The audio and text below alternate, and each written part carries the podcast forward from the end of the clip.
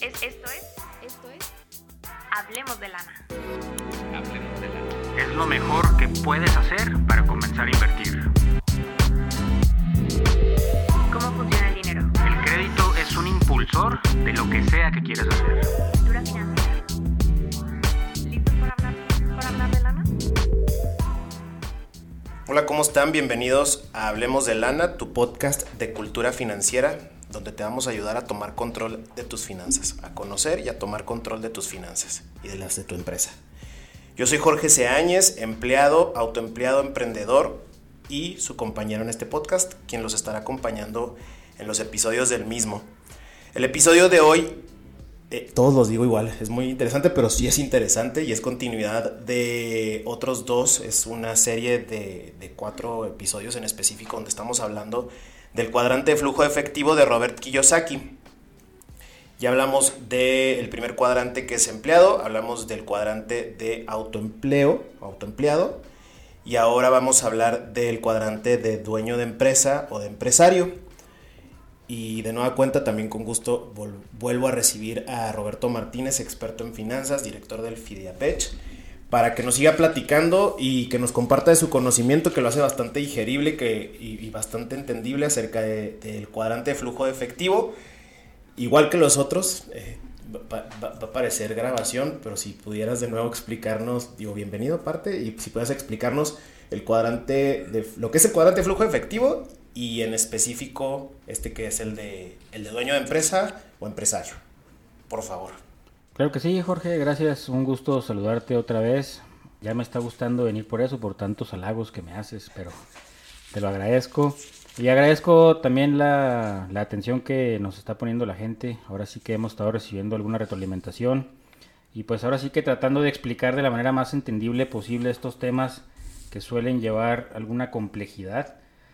Pero entrando de lleno al tema, eh, el día de hoy vamos a hablar del tercer cuadrante, que es uno de los que curiosamente la gran mayoría de las personas aspira, que es el ser dueño de tu propio negocio, o sea, el ser empresario. Y como bien lo comentabas ahorita, pues es muy interesante porque sí existen también muchos mitos acerca de ser empresario. No obstante, sí ofrece grandes ventajas, aunque también tiene desventajas, y es lo que vamos a estar platicando el día de hoy aquí contigo y con tu audiencia. Oye, ¿y sabes qué pasó? Eh, en relación al episodio pasado, creo que mucha gente se ubicaba en el cuadrante de empresario, que es el que vamos a hablar en este episodio, cuando en realidad son autoempleados. Que ellos, pues, digo, yo- no es el caso porque conozco un poquito acerca de y sé que yo, si yo no le trabajo, pues no se genera. Pero pues sí, amigos dentistas incluso, que pues se dedican a eso y solo tienen recepción y dicen, oye, pues vaya, no soy empresario, entonces soy autoempleado. Entonces, pues me gustaría, si nos puedes explicar desde ahorita eh, ventajas, bueno, no te creas, vámonos a las ventajas después. Más bien la diferencia entre, entre autoempleo y empresario, eh, para que les quede claro, yo sé que en el episodio pasado se comentó lo mismo, pero pues si lo están eh, escuchando en este momento, se pueden regresar y escuchar el pasado, si no, aquí mismo viene la explicación que nos va a dar Roberto, por favor. Sí, resumiendo la, la explicación de lo que es el cuadrante, vamos a tratar de dejarlo en que recordemos, cuando eres empleado, tú trabajas para generarle la riqueza a alguien más. Cuando eres autoempleado, tú trabajas para generarte esa riqueza a ti mismo. Y cuando ya eres empresario, tienes un equipo de personas que trabaja para darte a ti esa riqueza. ¿sí? Podemos resumirlo de esa forma, o sea, en el primero trabajo para alguien más, el segundo trabajo yo mismo y yo hago todo, y en este ya empiezo yo a contar con colaboradores. Gente que va a hacer que no dependa de mí la actividad económica para seguir generando ingreso.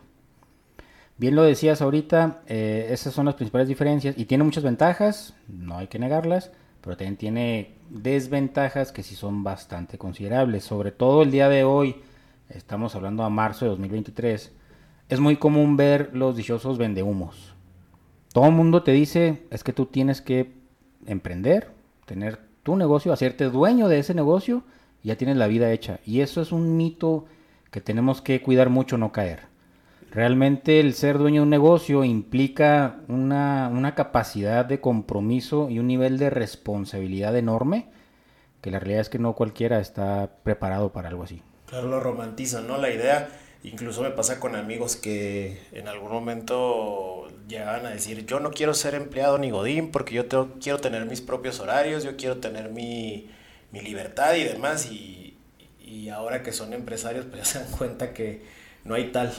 Digo, unos que, que, que, que acabamos siendo autoempleados, pero los que son dueños de empresas se dan cuenta que que no es así, o sea que esa idea romántica que tenían de que ya voy a ser dueño de la empresa y ya voy a ser el fregón que va a tener la, eh, la libertad de irse de vacaciones, descansar y demás, pues es un, una utopía, ¿no? tienen que trabajarle y trabajarle todavía más porque ahora ya ni siquiera es nada más la responsabilidad de sí mismo, sino de empleados, como dices tú. Sí, mira, e, eso que comentas y lo que se hace mucho romanticismo, que es el término que tú usaste, sí se puede llegar a dar, pero es a un mediano largo plazo. Al principio la realidad es que tú eres el que más va a trabajar. Porque desafortunadamente y afortunadamente, tú como dueño de, empresa te conviertes en el ejemplo de los demás, de tu equipo de trabajo. Si ellos detectan que el empresario es irresponsable, que no está atento, que, no, que nunca va, que gasta mucho en cosas que no están presupuestadas, pues ¿qué crees que va a pasar con tus empleados? Sí, claro, permea, o sea, lo han de ver, si se vuelven hasta irresponsables y dicen, pues bueno, si él que, que es su empresa tiene ese desinterés o, o, no tiene esa disciplina financiera, ¿por qué tendríamos que tenerla nosotros? Sí, exacto, y, y digo, obviamente es una de las formas más rápidas para obtener esa libertad financiera, bueno, y rápidas entre comillas, pero es de las que más te puede dejar para tener esa libertad financiera de la que tanto hemos hablado pero sí también conlleva, y si lo recuerdas en el episodio anterior, yo te decía que un autoempleado tiene mucho crecimiento personal y profesional. En el empresario no se detiene tampoco. Y el empresario sobre todo debe ya aprender estos temas que nosotros estamos tocando en este podcast de finanzas y economía, porque a las empresas las afectan movimientos que muchas veces ni siquiera suceden en nuestro país o sea, en otra parte del mundo y termina impactando en tu negocio y tú tienes que saber por qué. Claro, deben de dominar esos temas. O sea, aquí digo, entiendo que la capacitación es, es, para todos y es necesaria y debe de ser continua, pero debe de ser algo que ya deben de dominar si, si están situándose como empresarios, dueños de empresa y responsables de varios empleados. Exactamente, y sobre todo, y adicional a estos temas económicos que les van a impactar, también los temas financieros, porque ya se asumen también más compromisos, más responsabilidades, sobre todo con el equipo de trabajo. Y te voy a platicar una anécdota muy personal. Yo recuerdo cuando yo tenía un gimnasio, yo odiaba los viernes. A diferencia de todo mundo que ya está ansioso de que llegue el viernes en la tarde para salirse de parranda, salirse con su pareja, con su familia, yo los odiaba. ¿Porque nadie va al gimnasio? porque No, porque tenía que pagar nómina. Ah, ok, y luego aparte es en los días flojos, ¿no? En los gimnasios. Y muchas veces no había suficiente para pagar la nómina. Entonces, es un estrés que se genera porque si tú no pagas la nómina, es un ejemplo, eres susceptible a una demanda. Y la realidad es que el empleado, a él no le interesa cómo va el negocio, si va bien o va mal, a él le interesa su ingreso por semana, por quincena, por mes, y a ver cómo le haces para pagarle. Entonces, ahí empieza a ver uno que realmente no es tan fácil como lo pintan y que implica conocimientos no nomás financieros y económicos, sino también de contabilidad, de administración, de recursos humanos, de temas legales, de conceptos de marketing, de conceptos de sistemas, de tecnología. ¿Por qué? Porque también en este cuadrante las decisiones siguen siendo tuyas. Y afectan a varios. Ya y afectan a varios, exactamente. Y normalmente todo esto que yo te mencioné de todos estos conceptos implican un costo. Entonces hay que generar el suficiente ingreso. ¿Qué veo yo de los emprendedores que están como casados con esta idea de que van a ser millonarios al siguiente mes? Pues que muchos de ellos desafortunadamente ni siquiera saben cómo hacer un presupuesto. Ni siquiera saben establecer sus metas de venta. No saben muchas veces ni siquiera delegar. Ese es también uno de los grandes problemas que tienen muchos de los empresarios que no crecen es porque no delegan. Porque dicen, es que si no lo hago yo, no lo hacen bien. Y tal vez tenga razón, pero si no lo hace bien es porque tú no lo enseñaste bien. Claro, oye, y de hecho pienso en la experiencia de uno de los clientes que llegué a tener una, eh, una sociedad de, de, pues sí, varios socios, pero tenían empresas de restaurantes. Y creo que crecieron exponencialmente y creo que ni siquiera tenían la visión de que fueran a crecer tanto, que fueran a tener tantos restaurantes y fue de un momento al otro.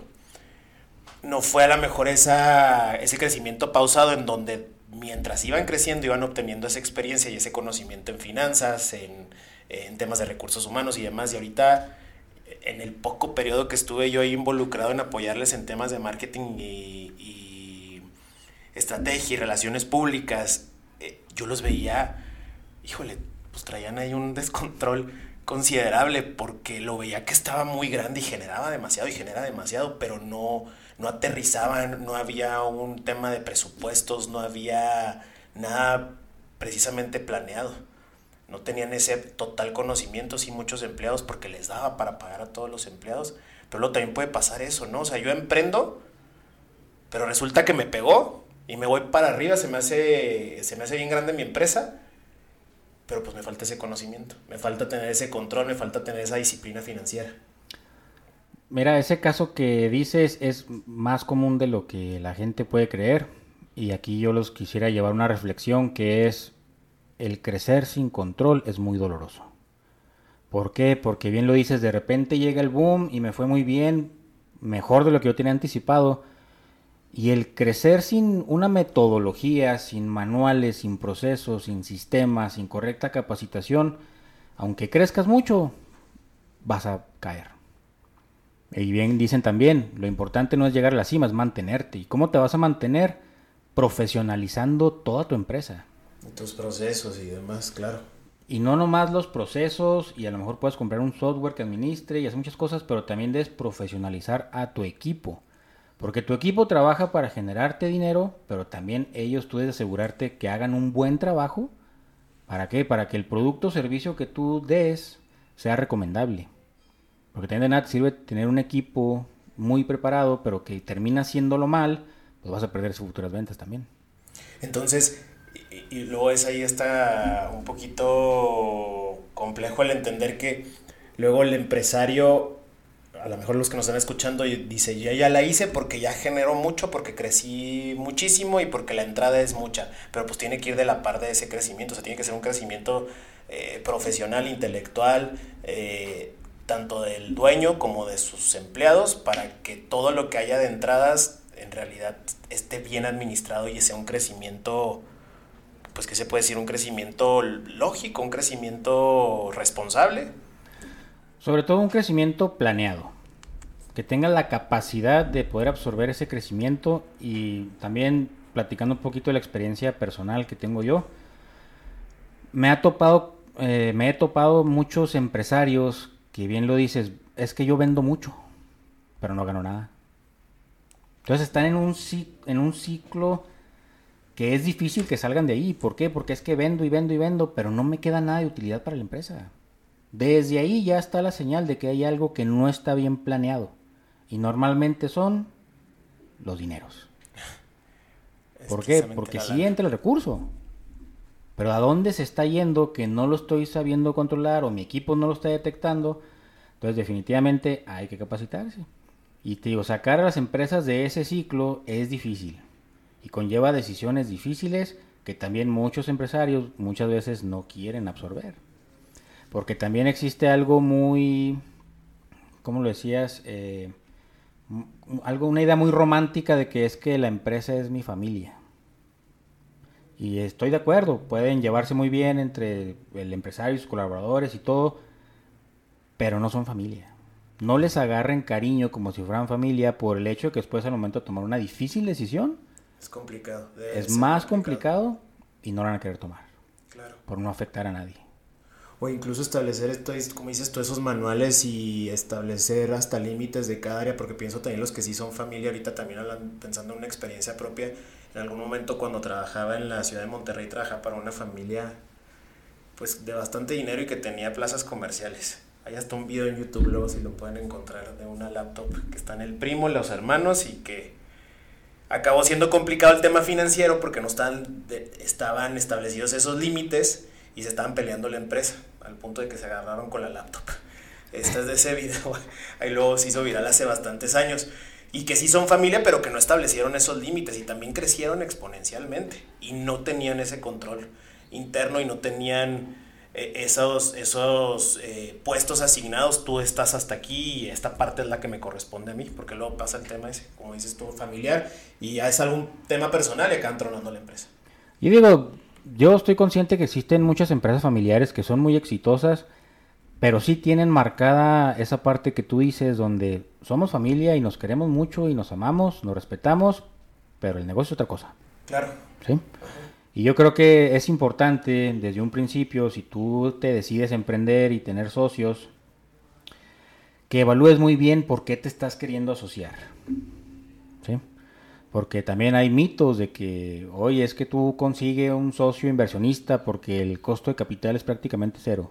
No, estos socios inversionistas por algo ganan dinero y por algo invierten en los negocios porque sí te cobran. No es por amor al arte, es porque ven posible dinero ahí que tú también debes poder comprenderlo. ¿sí? Poder saber cómo te va a cobrar ese capital que te van a invertir. Pero digo, eh, la idea, te digo, no es, ah, no, nunca emprendas con tu familia, sino establece los límites y sobre todo aprender a diferenciar mucho la parte emocional se ha dado muchos casos de que, oye, es que es mi hermano, ¿cómo que me está haciendo fraude? O cómo que me está robando lana, o es mi esposa, o es mi papá, no sé. Oye, pues es que todo puede suceder. Entonces mejor vayan previendo esos límites, ¿no? Y las empresas familiares exitosas eso hacen. Ponen límites. Ponen límites. Y también ahorita que decías de, de, los socios, también alguna vez me hizo recomendación un amigo eh, empresario que, que provee servicios y equipo industrial me dijo, te asocias y si esa persona, esa, esa, este, esa amiga tuya va a ser tu socia, va a ser tu esposa. Aunque no estés firmando un, eh, un contrato de matrimonio, se convierte en tu esposa laboral y tienes que buscar las maneras en cómo solucionar situaciones bien complejas si quieres que la empresa funcione. Si quieres que se vaya para arriba, si quieres que tenga un buen ingreso. Eso es algo que de repente también la gente creo que no toma en cuenta, como lo dices. ¿Qué otra ventaja sería, digo, porque estamos hablando a lo mejor de la parte complicada de ser eh, empresario o dueño de empresa? Otra de las ventajas que ves tú como ser empresario, el, el situarnos o las personas que están situadas en este cuadrante? Bueno, vamos hablando de las ventajas más a detalle. Eh, primero, cuando tú ya tienes un emprendimiento y que ya se convirtió en una empresa consolidada, los ingresos suelen ser fijos y en grandes cantidades normalmente. ¿A qué me refiero con una empresa consolidada que ya pasaste los dos años de vida, que ya tienes procesos establecidos, que ya la gente te identifica a ti, a tu marca, a tus productos? Entonces ya la gente se hizo tu cliente y un cliente recurrente. Entonces normalmente cuando llegas a ese punto, ahora sí ya, pues los ingresos suelen ser fijos. Fijos, a, a, qué me refiero? A que te dan lo suficiente para mínimo pagar los costos. Y puede suceder que den más que eso, o sea, ya un margen de utilidad mayor. También en muchas ocasiones los dueños de los negocios eh, son empresas heredadas. ¿sí? Entonces ya... ¿Son empresas que, perdón? Heredadas. Okay. O sea, que algún familiar, algún, alguien se las dejó. Y eso representa una ventaja muy grande el hecho de no empezar desde cero. Eso es una ventaja bastante grande. Entonces, si tienen algún conocido que les quiere heredar, adelante. Sí, pues empiezas la carrera a mitad de trayecto, ¿no? Exactamente. Y sobre todo lo que yo veo aquí también es el crecimiento también, sobre todo en temas de liderazgo. ¿Por qué? Porque también vas aprendiendo a tomar mejores decisiones, tanto en los negocios como en tu vida personal.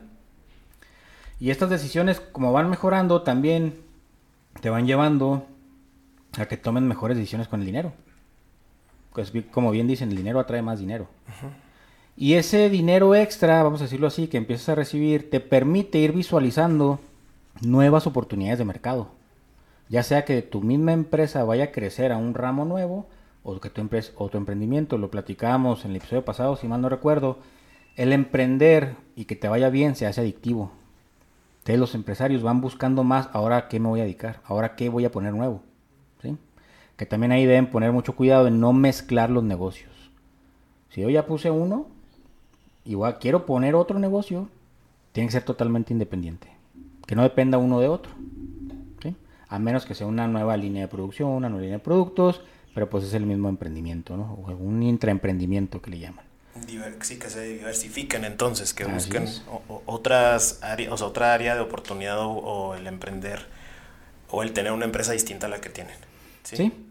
Y ahí, yéndonos a la contraparte de las ventajas, pues qué desventajas tiene el empresario, pues ahora sí que el nivel de responsabilidad es máximo. El compromiso, claro. El compromiso que tú asumes es muy grande. Mucha gente decide no hacerlo porque inclusive puede haber vidas en sus manos. ¿sí? Este, también si algo sale mal, pues es tu culpa. Porque tú tomaste la decisión. Aunque muchas veces me dicen, oye, pero es que yo tengo un equipo de asesores, un consejo. Pues sí, pero te preguntan. Y tú decides. Tú o tus socios son los que deciden. Y normalmente estas empresas, para llegar a este punto que te da todas las ventajas, suele tomar tiempo. O sea, no se crean empresas exitosas de la noche a la mañana. Y a veces la gente se desespera porque es otro mito el emprendimiento. Voy a ser millonario muy rápido. No. Aunque sí hay negocios que puede llegar a suceder, son muy contados. Y si ya pasó una vez, es difícil que vuelva a suceder algo en ese mismo mercado que te lleve a crecer exponencialmente de jalón. Entonces digo, es más o menos lo que yo leo de ventajas y desventajas al ser empresario, pero sí definitivamente cuando ya tú llegas a este punto en el que tu empresa está consolidada, llevas mucho avance hacia la libertad económica y financiera. Entonces, corrígeme si, si, es así, ¿este es el cuadrante ideal para el, el, en el cual estar situado? ¿O todavía nos falta? Yo sé que nos falta otro, pero este sería el cuadrante ideal, el de, el de estar en, el de ser empresario, el de ser dueño de una empresa. Es que mira, el cuadrante ideal depende mucho de cada persona, porque gente lo decíamos ahorita, hay gente que ellos son felices siendo empleados y no pasa nada, está bien. De hecho, las empresas necesitan empleados. Y más o menos estadísticamente el 97% de las personas es empleado. Y no tiene nada de malo, la verdad. Pero ya que tú digas cuál es el ideal, ya depende mucho de cada quien.